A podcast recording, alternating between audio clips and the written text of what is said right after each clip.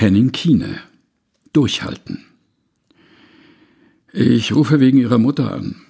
Ihre Mutter wohnt seit einigen Monaten in der Pflegeeinrichtung, die ich leite, hört sie. Sie presst das Handy ans Ohr. Das Wort Demenz fällt. Die sei weit fortgeschritten. Ihren Namen und ihre Telefonnummer hätte die Mutter noch selbst notiert. Das Wort wichtig stehe daneben. Ob sie mal kommen könne. Viel Zeit bleibt nicht. Das Gespräch ist beendet. Das Handy stumm am Ohr. Von ihrer Mutter hält sie Abstand, seit Jahren. Die Familie ist schon lange kaputt. Sie sehnte sich nach Wärme, die Mutter sorgte für Kälte. Sie suchte Nähe, die Mutter blieb fremd. Ihr Vater tat ihr leid, der lachte so gern. Er lebte schon lange nicht mehr. Selbst zu Geburtstagen und an Weihnachten schwiegen Mutter und Tochter. Wenn ihr Mann sie an die Mutter erinnerte, seufzte sie leise, ich konnte es ihr nie recht machen. Aus einem Urlaub schrieb sie einen langen Brief. Dieser letzte Versuch blieb ohne Antwort. Jetzt zögert sie keinen Moment, packt schnell einige Sachen. Sie bricht auf. Eine gute Stunde würde sie brauchen. Ihr Mann findet das sehr gut. Er würde mitkommen. Sie will allein fahren. Haltet durch, meint er ernst. Ich liebe dich, sagt sie noch schnell. Das Zimmer ist schlicht, Sessel, einige Bilder, Gegenstände. Sie erkennt sie alle wieder. Die alte Uhr tickt laut. Das große Radio spielt.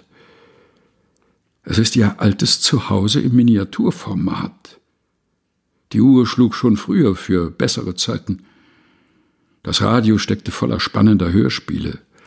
Als Kind lag sie auf dem dicken Teppich vor dem Lautsprecher und träumte sich in eine bessere Welt hinein. Die Mutter schläft. Ihr Gesicht ist klein. Es ist kalt. Was mache ich nur hier, denkt sie. Ihre Mutter kennt nur Ablehnung und Härte.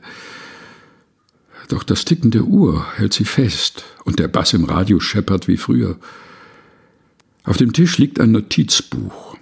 Sie sieht die handschriftlichen Eintragungen, blättert herum. Hier tragen sich die Besucher ein.